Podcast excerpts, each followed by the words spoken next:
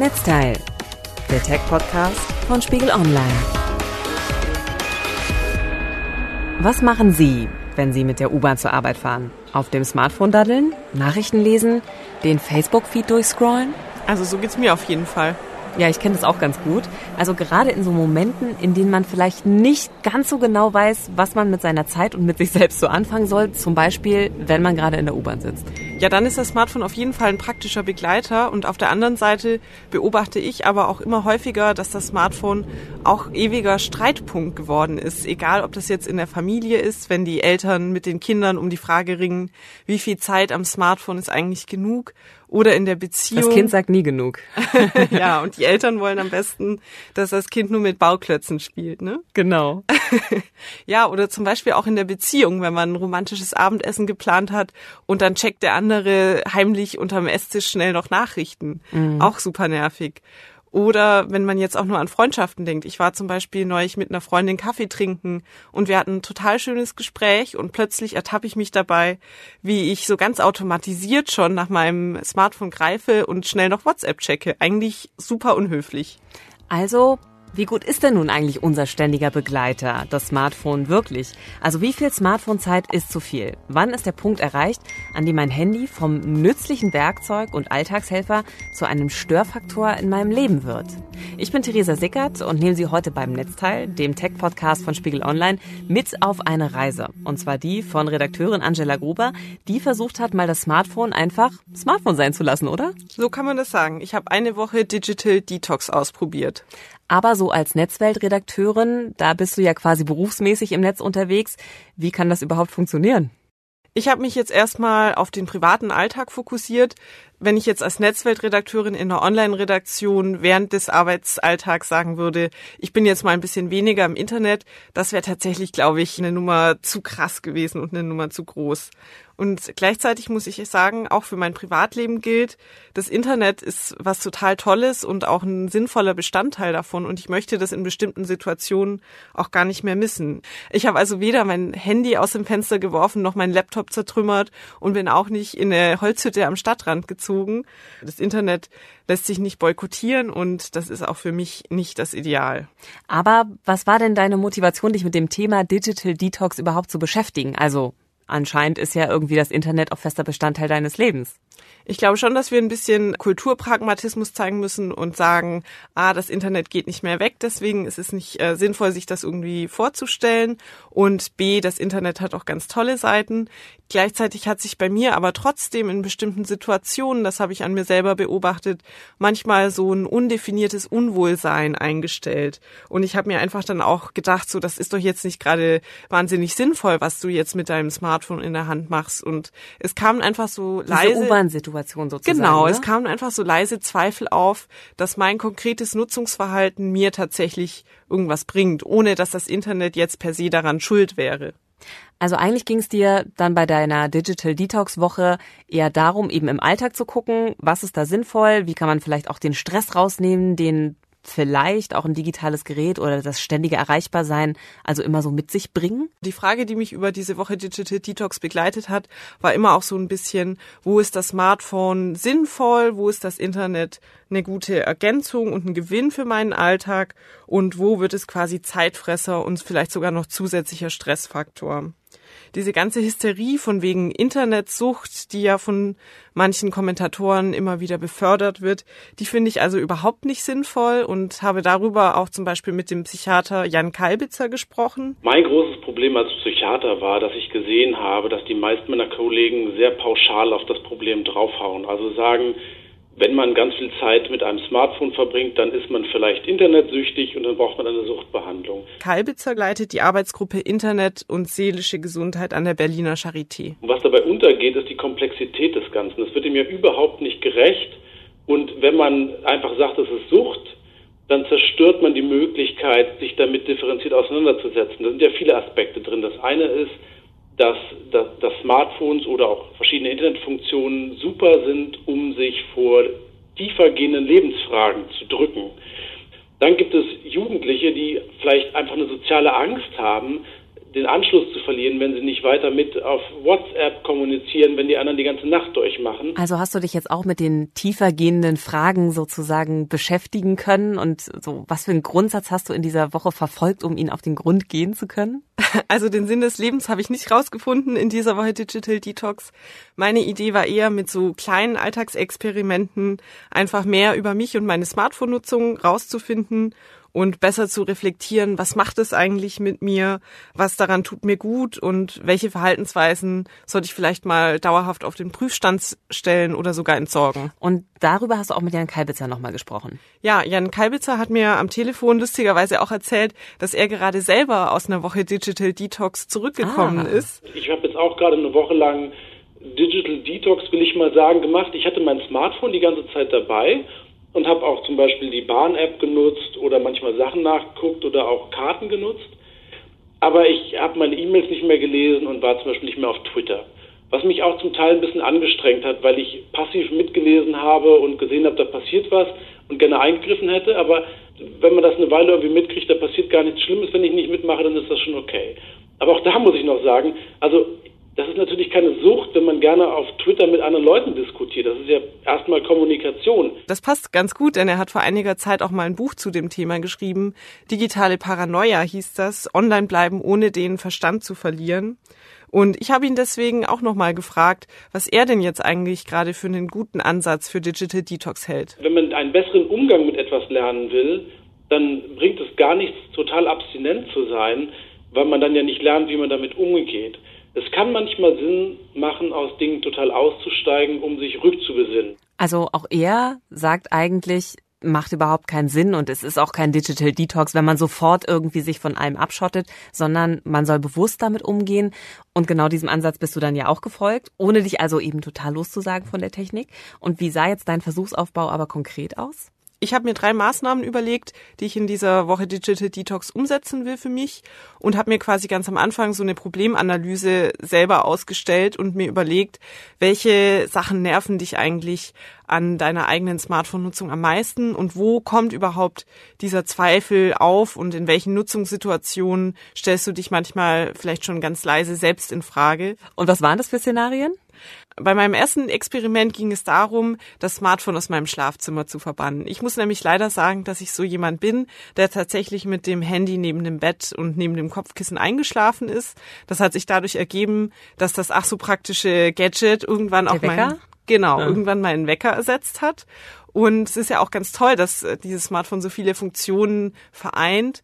Das hat aber dann letztendlich dazu geführt, dass ich ein ganz komisches und letztlich auch für mich gar nicht so schönes Einschlafritual entwickelt habe. Nämlich, ich lag eigentlich schon im Bett, wollte schlafen, hätte das Licht ausmachen können oder habe das Licht ausgemacht und lag dann aber im Dunkeln und habe mich noch durch irgendwelche Apps gewühlt, nachgeschaut, was auf Twitter aktuelles passiert und vor allem Instagram genutzt und mich dann nochmal schön vor dem Schlafengehen mit den tollen Urlauben der anderen beschäftigt und nur so ein bisschen Sozialneid mit in den Schlaf genommen sozusagen. Und Schlafforscher sagen ja tatsächlich, dass das Smartphone sogar der Entspannung auch entgegensteht, weil man braucht ja so eine Grundentspannung zum Einschlafen und man hat dann aber quasi die ganze Zeit so das Bewusstsein, ah, da könnte ja noch was passieren und ich bin ja noch erreichbar und das Smartphone liegt ja wie gesagt direkt neben einem.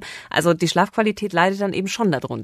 Genau, ein weiterer Faktor ist ja zum Beispiel auch noch das blaue Licht, das der Bildschirm sozusagen verströmt. Das gaukelt dem Körper vor, dass Tag ist und man schläft natürlich nicht so gut ein, weil die Melatoninproduktion runtergefahren wird. Ich muss sagen, dass ich beim zumindest dann, wenn ich unmittelbar vorm Einschlafen war, in den Flugmodus gewechselt bin. Das war aber auch so ein kleiner Selbstbetrug letztlich, weil wenn ich nachts mal wach geworden bin und mir langweilig war, dann wusste ich eben so ein Griff neben das Kopfkissen, ein Wischen und ich bin wieder online und dann habe ich nachts um drei oder vier noch Twitter gecheckt oder geschaut, wer mir noch spät abends eine WhatsApp geschickt hat. Eigentlich ein super nerviges Verhalten, das ich eben abstellen wollte jetzt.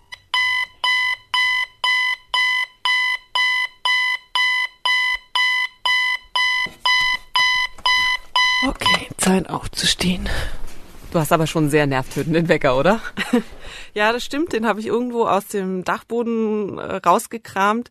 Denn äh, dieses erste Experiment meiner Digital Detox Woche bestand darin, eben das Smartphone aus dem Schlafzimmer zu verbannen Und die Funktion des Weckers musste natürlich ersetzt werden durch, was habe ich dann so gemacht, einen tatsächlichen Wecker, der noch irgendwo rumgeflogen ist. Der ganz besonders nervig. Ja, leider hatte der äh, dann eben diese Art von Aufwachton. Das ist natürlich nicht Standardvoreinstellung Apple iPhone, aber man kann sich ja auch dran gewöhnen. Und ich muss sagen, immerhin war ich dann wach und auch die Anzahl meiner Snooze-Zyklen hat sich drastisch verringert, weil ich einfach dieses Geräusch nicht mehr hören wollte. Und wie hat sich jetzt dein Schlaf seitdem verändert? Also seitdem das Telefon tatsächlich nicht mehr neben dir schläft sozusagen? Ich habe jetzt nicht direkt gemerkt, dass mein Schlaf deutlich besser geworden ist und ich glaube, dieser Experimentierzeitraum ist auch viel zu kurz, um jetzt irgendwelche seriösen Aussagen über meine eigene Schlafqualität auch noch treffen zu können. Ich fand das Experiment trotzdem total sinnvoll für mich, weil ich zumindest in der Nacht, wenn ich mal aufgewacht bin, nicht mehr zum Smartphone greifen konnte und sofort gewusst habe, das Smartphone ist in der Küche, da sind kalte Fliesen, da werden deine Füße kalt. Das Smartphone ist also jetzt gerade keine Option, du kannst dich umdrehen und weiter schlafen. Und Schlau das hat, von dir. ja, ich guck's. Das war also, hat mir eigentlich dann schon ziemlich viel gebracht, zumindest da. Das kann ja auch so ein generelles Prinzip sein, also dass man sagt, das Schlafzimmer ist total smartphonefreie Zone oder der Garten zum Beispiel ist es auch. Also weil das dann sowas sind wie Räume der Entspannung, wo also eben Smartphone nicht mehr stattfindet. Man muss es dann halt eben nur konsequent durchhalten. Hast du das geschafft? Ja, ich glaube, der Knackpunkt ist tatsächlich, das konsequent umzusetzen. Die Fallhöhe des Experiments ist natürlich gering, kann man jetzt sagen. Ja, dann tu halt einfach dein Smartphone aus dem Schlafzimmer raus, so what. Aber das dann wirklich nicht nochmal mit ins Bett zu nehmen und nicht nochmal kurz durch Instagram zu scrollen, war für mich schon eine Herausforderung, muss ich sagen. Und das war auch ganz interessant, das zu erleben und hat mich eigentlich noch darin bestärkt, tatsächlich auch jetzt diesen komischen Wecker erstmal neben dem Bett stehen zu lassen. Vielleicht wünsche ich mir zum nächsten Geburtstag mal was Neues so einen tollen Lichtwecker oder irgendwelche Wahlgesänge, keine Ahnung. Aber das war auf jeden Fall eine Herausforderung. Ich glaube, die Funktionsweise vom Smartphone generell ist da, darauf ausgelegt, immer zu signalisieren, hey, hier passiert was, hier kommt jetzt noch eine Nachricht rein und da ist noch diese kleine rote Zahl am Rand der App, die signalisiert, dass die App mal wieder angeschaut werden will und da passiert ständig was Neues. Und das macht es so schwer, das Smartphone aus der Hand zu legen und auch Gewohnheiten wirklich aufzugeben. Ich habe auch Jan Kalbitzer von meiner smartphonefreien Zone im Schlafzimmer erzählt und fand es ganz spannend, was er mir dazu geantwortet hat. Ich habe das auch ausprobiert mit dem Schlafzimmer und ich mache das nicht mehr. Es gibt viele Gründe, die dafür sprechen, dass man das Smartphone nicht im Schlafzimmer hat. Dazu gehört zum einen natürlich auch die Handystrahlung, dass es gut ist, das nicht immer neben seinem Kopf liegen zu haben die ganze Nacht, wenn man schläft. Dazu gehört, dass man natürlich abends oder nachts, wenn man mal wach wird, da drauf guckt, ob was passiert und dadurch wieder wacher wird und die Schlafqualität vermindert und dass man vielleicht auch ein bisschen gestresster dadurch ist im Schlaf. Aber als ich das gemacht habe, habe ich gemerkt, wie wichtig es mir ist, nachts keine E-Mails oder auch abends und morgens keine E-Mails zu lesen und keine Zeitung zu lesen. Und dadurch, dass ich das Wissen hatte, also dass ich gemerkt habe, wie gut es mir tut, nicht mehr in die Nachrichten zu gucken, abends und morgens gleich, kann ich das Smartphone jetzt wieder neben dem Bett liegen haben, manchmal als Wecker, wenn ich es brauche, und gucke trotzdem nicht drauf, weil ich weiß, was es mir bedeutet. Das heißt, das Experiment zu sagen, ich nutze es nur an dem Ort und nur an dem Ort, macht mir klar, was mir zum Beispiel an einem anderen Ort gut tut oder nicht gut tut. Also muss man eigentlich gar nicht so wahnsinnig streng mit sich sein, zumindest nicht auf Dauer. Das geht dann vielleicht auch irgendwie von alleine. Finde ich ganz interessant. Also Kalbitzer hatte schon nach seinem Experiment neue Einsichten, die dann es ihm halt doch erlaubt haben, alles wieder ein bisschen freier zu gestalten. Bei Kalbitzer scheint das so gewesen zu sein. Ich bin gerade in meiner Experimentierphase noch ein bisschen an einem anderen Punkt. Auch mir geht's jetzt nicht um das bloße Prinzip, das Smartphone muss weg, aber ich bin jetzt gerade noch in so einer Phase, wo das, glaube ich, noch ziemlich attraktiv ist, dann das dann doch mal wieder mitzunehmen und sich einzukuscheln in die Decke und dann doch mal noch schnell Apps aufzurufen. Und deswegen ist es für mich in der jetzigen Situation gerade besser, da wirklich konsequent zu bleiben und einfach diese harte Regel im Schlafzimmer kein Smartphone wirklich auch noch umzusetzen. Und wer weiß, vielleicht bin ich in zwei Monaten auch schon äh, wo ganz anders und kann das Experiment auch noch weiterentwickeln. Ich überlege auch gerade zum Beispiel, ob Netflix nur auf dem Sofa erlaubt sein sollte mhm. im Wohnzimmer und nicht per Laptop. Also ich muss sagen, ich mag das mit diesen Räumen, die also dann bestimmte Geräte oder bestimmte Tätigkeiten zugewiesen bekommen. Ich mache das nämlich auch so. Und für mich hat sich das total rentiert, dass ich jetzt so internetfreie Räume habe, weil das dann für mich auch automatisch so als Digitalarbeiterin auf einmal arbeitsfreie Räume werden. Und das äh, ist auf jeden Fall eine gute Sache. Ich glaube auch, dass es vor allem für Leute interessant sein könnte, die mit Entgrenzung von Arbeit zu tun haben und eben auch digital arbeiten. Und dann kann diese Arbeit plötzlich, das ist ja auch das Schöne, überall stattfinden. Aber es ist eben auch ganz spannend zu sehen, was mit einem passiert, wenn man dann wirklich sagt, dieser Arbeitslaptop steht jetzt auch nur in meinem Arbeitszimmer und vielleicht nicht noch neben dem Grill im Garten. Es ist jetzt Freitagmorgen und ich bin gerade in die Küche gekommen, ähm, um noch ganz schnell einen Kaffee zu trinken, bevor ich arbeiten gehe. Die Katze streicht mir um die Beine und wartet schon auf ihr Frühstück. Da muss ich mich sofort drum kümmern.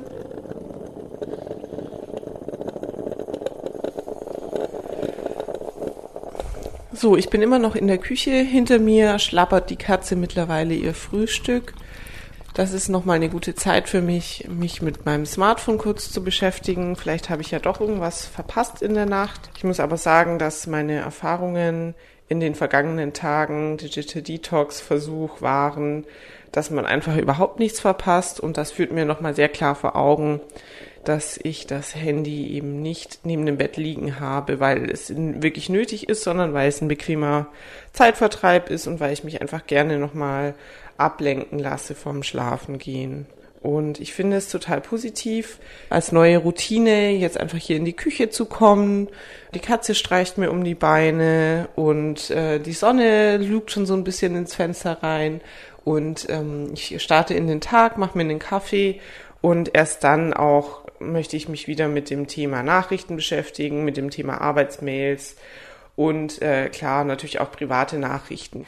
Ich finde, das klingt fast romantisch, so die Sonne in deiner Küche und du mit der Miezekatze und mit dem schönen Kaffee und so, total super. Also ja, eigentlich, so Spaß. ja, also eigentlich hast du überhaupt nichts verpasst, sondern vielleicht sogar was gewonnen, könnte man sagen. Ja, also du hast ein total gutes Gefühl so am Morgen und hast das gut überstanden sozusagen mit deinem Digital Detox Schritt, dem ersten sozusagen. Ich habe jetzt noch niemanden erlebt in den letzten Tagen, der mir mal ein bisschen später geschrieben hat und ich das dann erst morgens gesehen habe, der dann abschließend sauer war und meinte, warum schreibst du mir nicht zurück? Es ist einfach trotzdem weniger Zeit, die ich mit dem Smartphone verbringe. Aber in dieser Zeit habe ich eben früher auch nichts wirklich Soziales gemacht, sondern war passiver Nutzer. Ich habe mich durch Instagram-Bilder gescrollt, durch Facebook-Feeds, habe andere Leute Urlaub bewundert und letztlich sind das aber keine sozialen Interaktionen. Aber der Tag geht ja dann halt auch noch weiter als erstmal so der Morgen, wo man es vielleicht geschafft hat, ja. Also zum Beispiel dann wieder auf dem Weg zur Arbeit. Ich wohne im dritten Stock und deswegen muss ich erstmal ein paar Treppenstufen laufen, bevor ich zur U-Bahn komme. Ich bin unterwegs zur U-Bahn und normalerweise checke ich auf dem Weg zur Arbeit erstmal meine ganzen Mails und bin dann irgendwie so alle sozialen Netzwerke und Apps gefühlt dreimal durch, wenn ich in der Redaktion ankomme. Das finde ich eigentlich nicht so gut und habe überlegt, das ist auf jeden Fall auch eine der Angewohnheiten, die ich mir in dieser Woche versuche so ein bisschen abzugewöhnen und habe dazu eine lustigerweise oder ironischerweise eine App installiert. Äh, Forest heißt die. Die läuft jetzt gerade durch, ist so ungefähr eingestellt auf die Dauer meiner Pendelei, so sagen wir mal knapp 30 Minuten läuft die jetzt. Und die wird mich dafür belohnen, wenn ich das Handy quasi nicht in die Hand nehme. Denn in meiner Abwesenheit ist mein Smartphone fleißig und baut oder pflanzt einen wunderschönen digitalen Baum und ich bekomme eine digitale Gutschrift, wenn ich sozusagen die selbst eingestellte Zeit halten kann. Die Appmacher versprechen sogar, dass ich damit auch im realen Leben Gutes tun kann und sagen, dass man quasi äh, tatsächlich ein Baumpflanzprojekt unterstützt. Ich bin jetzt mal gespannt, wie schwer es mir fallen wird, in der U-Bahn gleich wirklich das Handy nicht in die Hand zu nehmen, nicht rumzudaddeln und ja, hoffe auf einen Baum.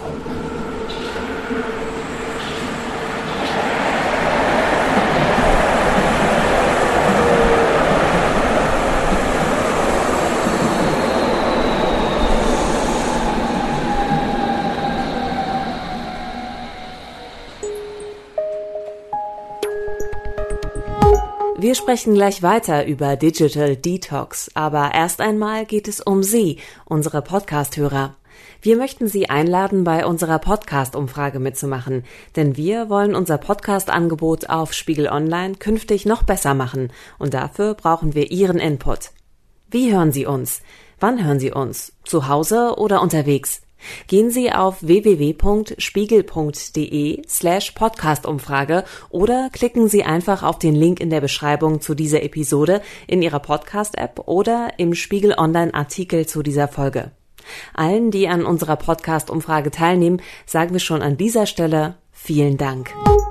Das ist also Teil zwei meines Digital Detox Experiments gewesen. Ich wollte versuchen, meine U-Bahn-Zeit ein bisschen sinnvoller zu gestalten, beziehungsweise ein bisschen Smartphone-freier, weil ich einfach gemerkt habe, dass ich so sinnlose App-Check-Kreisläufe entwickelt habe. Zuerst Facebook, dann Instagram, dann meine Mails, dann Twitter und dann wieder von vorne. Aber das kann ja vielleicht auch ganz nützlich sein. Also, ne, du hast eine Fahrzeit irgendwie zur Arbeit, die überbrückst du, um dich bei deinen Freunden auf dem Laufenden zu halten oder vielleicht eben sogar Nachrichten zu lesen. Sehe ich auch so durchaus keinen Grund für Pessimismus, wenn man in der U-Bahn schaut und alle haben irgendwie ihren Kopf ins Smartphone-Display gesenkt ich werde jetzt dieses Jahr 30 und ich glaube überhaupt nicht, dass wir eine Generation von blöden Smartphone-Zombies geworden sind.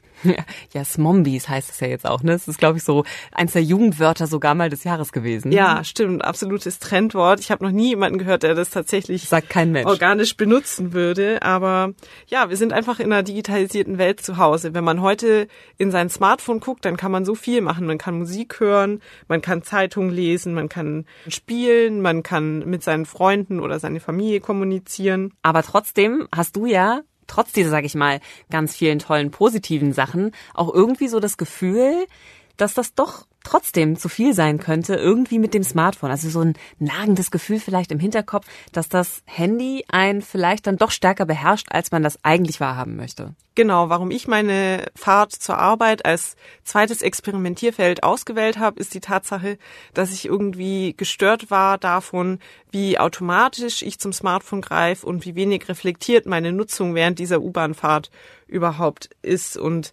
teilweise geht man dann schon in die U-Bahn rein und hat das Handy in der Hand oder man benutzt es während dem Gehen, auch eine, eigentlich eine totale Unart.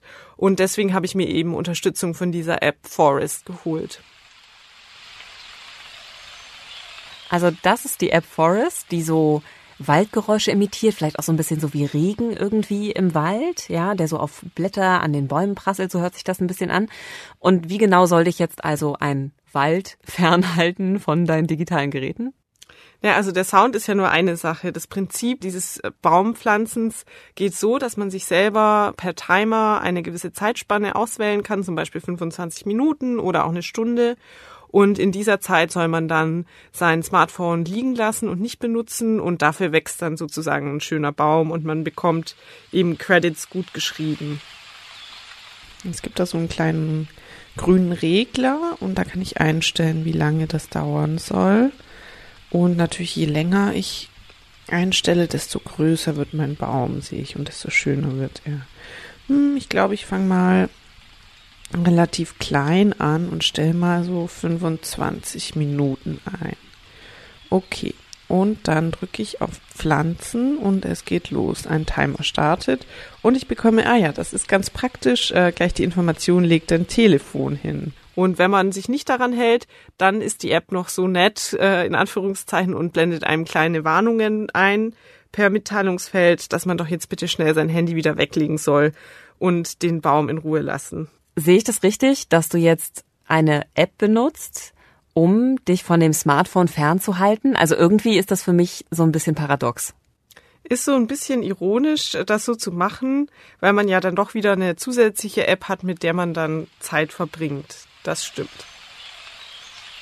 Es ist gerade vormittags und ich habe schon 148 Punkte immerhin gesammelt und man kann sich hier auch so verschiedene Statistiken anzeigen lassen.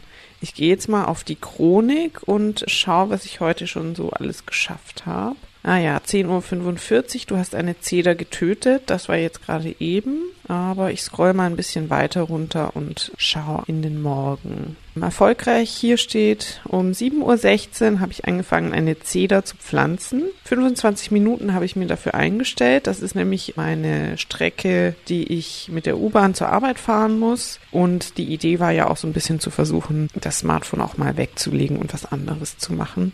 Nachdem ich die App ein paar Tage benutzt habe, hat mich nicht nur das Prinzip, per App zu weniger Smartphone-Nutzung gestört, sondern auch diese ganzen Gamification-Ansätze und die Statistiken, die mir irgendwas von irgendwelchen Bäumen erzählt haben.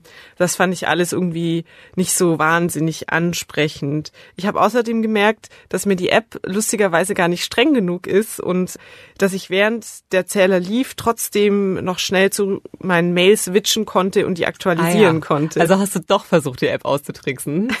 Das klingt ein bisschen kindisch, aber ich habe tatsächlich in dem Zeitfenster, während dieser Baum gewachsen ist, trotzdem versucht, Sachen zu machen und dann auch versucht, das Programm so auszutricksen und zu gucken, wie lang kann ich weg sein, was geht gerade noch so und wann ist der Baum dann tot, wenn ich zurückkehre. Ich habe das auch dem äh, Psychiater Jan Kalbitzer erzählt und dachte eigentlich zuerst, dass er mich auslacht, aber er hat was ganz anderes geantwortet. Ich finde das ganz spannend, weil diese, diese externen Verstärker für Verhalten, die wirken ja nur eine kurze Zeit und sie führen oft zu bizarrem Verhalten. Also wir haben diese ganzen äh, Fitnessarmbänder auch ausprobiert, auch mit Studenten hier bei uns und sowas. Am Anfang klappt das super und man macht das und dann merkt man, ich krieg's nicht hin und dann fängt man an zu tricksen und man entwickelt bizarre Verhaltensweisen. Zum Beispiel haben einige angefangen, immer mit dem Arm zu wedeln, an dem sie das Armband haben, damit die Schritte auch wirklich alle aufgezeichnet werden. Also wenn sie dann gemerkt haben, ich bin gerade mit einem Tablett irgendwo langgelaufen, haben sie das Tablett schnell in die andere Hand genommen und haben dann mit dem Arm gewedelt oder ich habe im Kinderwagen immer dann mit dem Arm gewedelt, an dem das Fitnessarmband war, weil man ja, wenn man den Kinderwagen schiebt, der Arm sich nicht so viel bewegt. Ich halte sowas nicht für sinnvoll. Ich glaube, dass der wichtigste Weg wirklich ist, ein Bewusstsein zu schaffen. Und wenn man es alleine nicht schafft, dann braucht man eben kulturelle Normen, die einem dabei helfen. Also Wobei das mit den Normen auch eine schwierige Sache ist. Also gerade der Baum. Wir haben ja so ein ganz eigenartiges Konzept von Natürlichkeit und der Baum spielt natürlich damit. Also, dass es unnatürlich ist und lebensfeindlich, das Smartphone zu benutzen. Da sind so viele moralische Werte drin in solchen Apps und solchen Beurteilungen, die dem überhaupt nicht gerecht werden. Das meiste, was wir tun, ist ja überhaupt nicht mehr natürlich. Und vieles am Smartphone ist wahnsinnig natürlich. Zum Beispiel zu versacken ist total natürlich. Es ist viel natürlicher, als ständig joggen zu gehen oder Sprachkurse zu machen. Ich finde, da ist total was dran. Und ich finde diesen Natürlichkeitsansatz wirklich spannend. Mal abgesehen davon, dass ja tatsächlich, was jetzt irgendwie unnütz ist oder was jetzt wirklich nützlich ist, eine sehr individuelle Sache ist. Und manchmal muss ich vielleicht irgendwie gerade dringend die Überweisung machen und das mache ich dann eben mit dem Smartphone. Also dann ist das natürlich irgendwie toll, dass ich jetzt eben auch so ein Gerät gerade zur Hand habe. Ist das was, wo dann die App dann wenigstens unterscheiden kann, also was eine nützliche Nutzung ist und was eine unnütze Nutzung ist und dann je nachdem stirbt der Baum oder nicht? Nee, die App ist da tatsächlich total dogmatisch. Ich habe aber auch die PC-Erweiterung für den Browser ausprobiert von Forest die Browser-Erweiterung von Forest setzt auf einen Blacklist- und Whitelist-Ansatz. Das heißt, es gibt bestimmte Seiten, die ich während des Baumpflanzintervalls nicht besuchen kann. Und gleichzeitig gibt es dann eben sogenannte Whitelists von Seiten, die ich eben ansurfen kann, zum Beispiel Wikipedia oder auch Spon. Und wie bewertest du jetzt die Forest App so mit ihren Maßnahmen? Also bist du da ähnlich kritisch wie Jan Kalbitzer und sagst, es ist doch irgendwie alles Quatsch und es ist viel natürlicher eben auch das Smartphone zu benutzen? Oder sagst du, ach nö, eigentlich letztlich doch irgendwie eine ganz hilfreiche Sache? Ich muss für mich sagen, dass ich entschieden habe, die App nicht weiter zu benutzen. Damit ist das Experiment 2 für mich aber trotzdem gar nicht gescheitert, weil äh, das Ziel war ja nie zu sagen, ich muss diese App jetzt auf Teufel komm raus in meinen Alltag integrieren, sondern ich möchte mehr über mein eigenes Nutzungsverhalten erfahren und da ein bisschen reflektierter werden. Und das finde ich ist mir tatsächlich auch dank der App gelungen. Und ich habe zum Beispiel, was relativ überraschend war für mich dann auch rausgefunden, auch wenn ich jetzt so diesen App-Kreislauf in der U-Bahn ein bisschen nervig finde, für mich ist die Smartphone-Nutzung in der U-Bahn total wertvoll und total wichtig und ich mache da auch viele schöne Sachen, die ich gar nicht vermissen möchte. Ich bin jetzt gerade am Jungfernstieg und steige um, fast geschafft auf dem Weg zur Arbeit. Ich muss sagen, die Fahrt hierher war so ein bisschen Fahrt ohne Smartphone und ohne Musik am Morgen und ohne Nachrichten. Diese Forest-App schön und gut, aber ich glaube, so eine totale Verweigerung muss nicht sein. Jetzt kommt doch schon die Bahn. Weiter geht's.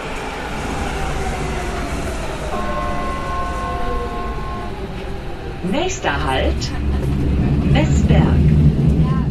Also totale Verweigerung ist ja, wie wir fast auch schon vermutet haben, totaler Quatsch, denn es gibt eben durchaus gute und auch sehr praktikable Aspekte an so einem Smartphone, warum man das eben doch unterwegs nutzen kann oder sollte. Es kommt also sehr darauf an, welche Apps man nutzt. Habe ich jetzt die Erfahrung gemacht, ja. Witzig finde ich ja auch, dass der Facebook-Datenskandal um Cambridge Analytica irgendwie auch zu deiner Digital Detox Woche gepasst hat, oder?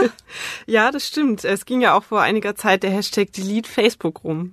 Ich habe das ja nicht gemacht. Ich brauche Facebook zum einen für meine Arbeit als Netzwerkredakteurin und zum anderen muss ich schon auch sagen, bin ich in ein paar ganz nützlichen Gruppen drin und halte Kontakt zum Beispiel mit meiner Journalistenschulklasse. Trotzdem geht es in dem dritten Experiment meiner Digital Detox Woche um das Thema Facebook. Ich habe nämlich versucht, zumindest meine Facebook-Zeit zu reduzieren, weil ich gemerkt habe, die Zeit, die ich auf Facebook verbringe, steht überhaupt nicht mehr im Verhältnis zu dem Ertrag, den ich von dieser App habe. Ich surfe jetzt hier gerade im Internet. Ich suche da jetzt gerade ein Add-on für Chrome. Vielleicht auf Englisch. Um, Time spent on Facebook. Hier kommt was. Time spent on Facebook heißt sogar so. Add-on gegen die Facebook-Sucht. Naja, Sucht würde ich jetzt nicht unbedingt sagen. Okay, das ist jetzt auch noch mal ein anderes. Focusbook gucke ich mir auch noch an. This plugin will tell you why you opened Facebook. Aha, das wird ja fast schon metaphysisch. Das kann ich manchmal leider selber nicht so genau sagen, warum ich denn jetzt eigentlich gerade Facebook aufmache. Probiere ich mal aus. Hinzufügen. Also du hast dich eigentlich, kann man sagen, bis unter die Zähne bewaffnet gegen deine sinnlose Facebook-Zeit. Und wie gut hat das jetzt funktioniert mit diesen weiteren Helfern? Ich habe mir ja zwei Add-ons für meinen Laptop runtergeladen. Das erste war ein Zeitlogger namens Time Spent on Facebook. Und der hat mir einfach ganz passiv im Facebook-Profil neben meinem Nutzernamen so einen kleinen Timer eingeblendet und dann konnte ich sehen, wie lange ich schon auf Facebook unterwegs war. Und wie viel? Teilweise erschreckend, weil ich gemerkt habe, dass ich ganz automatisch, egal was ich im Internet mache, wenn ich 10 Tabs oder 15 Tabs offen habe, einer war dann doch meistens irgendwie mein Facebook-Konto und plötzlich hat man dann da so vier Stunden stehen, was natürlich nicht heißt, dass ich vier Stunden konsequent auf Facebook rumgesurft bin, aber immerhin ist das trotzdem eine Zeit, die ich irgendwie online war. Also dieser passive Zeitlogger ist jetzt also ein Teil nur des Experiments gewesen. Was ist mit diesem zweiten Add-on? Wie funktioniert das? Das zweite Add-on, das heißt Focusbook, äh, das ich installiert hatte. Und das war schon deutlich aktiver und auch deutlich invasiver bezüglich meiner Facebook-Nutzung und hat mir bestimmte Sachen verboten, beziehungsweise mich dazu gezwungen, mich zu meinem Facebook-Besuch zu verhalten und ihn zu begründen. Okay, wenn ich jetzt Facebook aufmache, dann sehe ich auf einmal einen großen blauen Balken, der mir die Sicht auf meinen Newsfeed versperrt.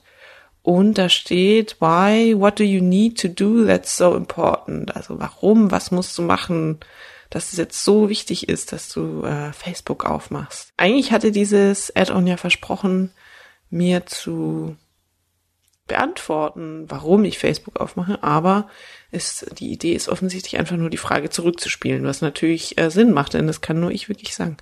Ach krass, jetzt sehe ich auch, dieser Balken bewegt sich und schiebt sich so langsam immer weiter über die Seite. Ich kann schon gar nichts mehr sehen von Facebook.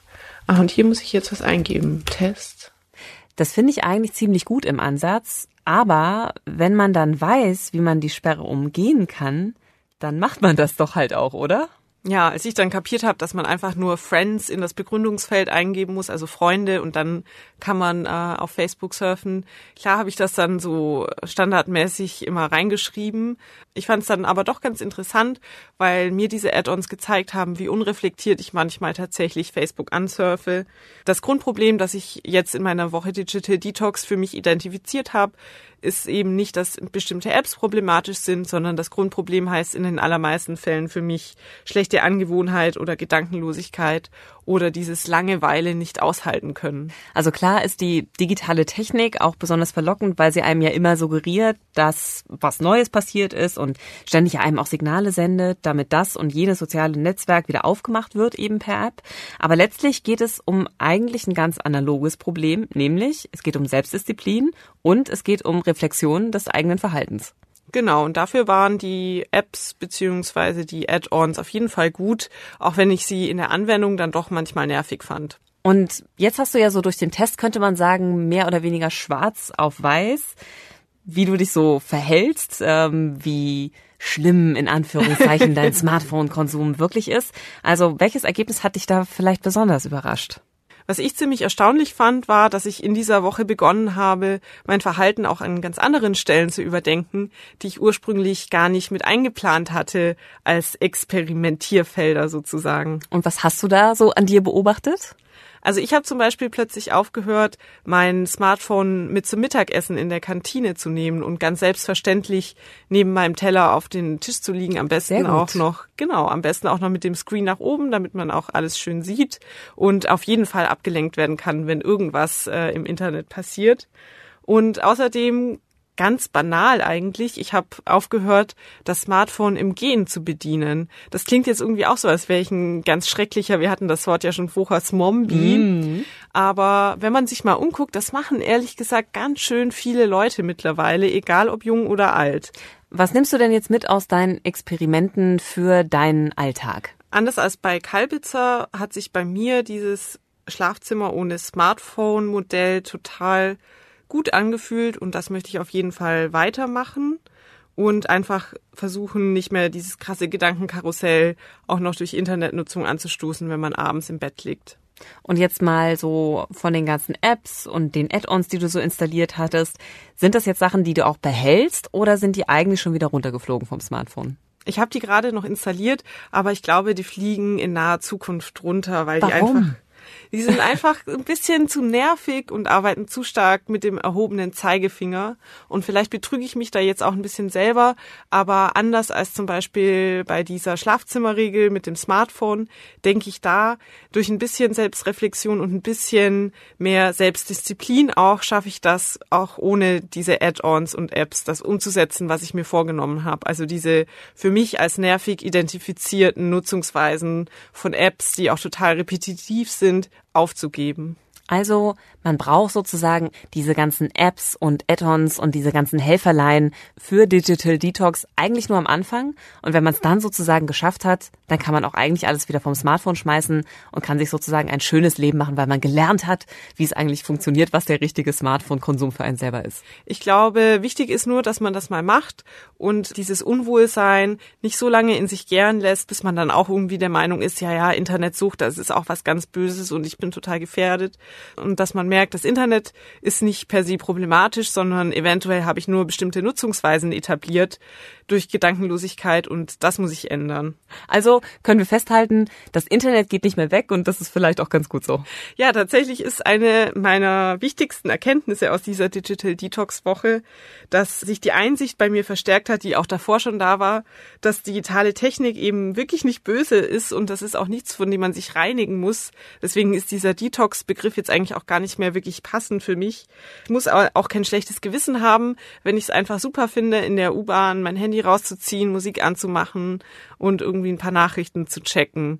Und es stellt sich dann auch so eine gewisse Gelassenheit ein. Also auch was Kalbitzer meinte mit dieser Frage der Natürlichkeit. Das Thema ist total stark moralisch aufgeladen und wir diskutieren da oft auf einer Ebene, die gar nichts mehr mit der Realität zu tun hat. Also das Smartphone bleibt dann am Ende doch eben unser guter Begleiter, wenn man es dann halt irgendwie doch richtig benutzt, oder? Faszinierend. Wirklich faszinierend.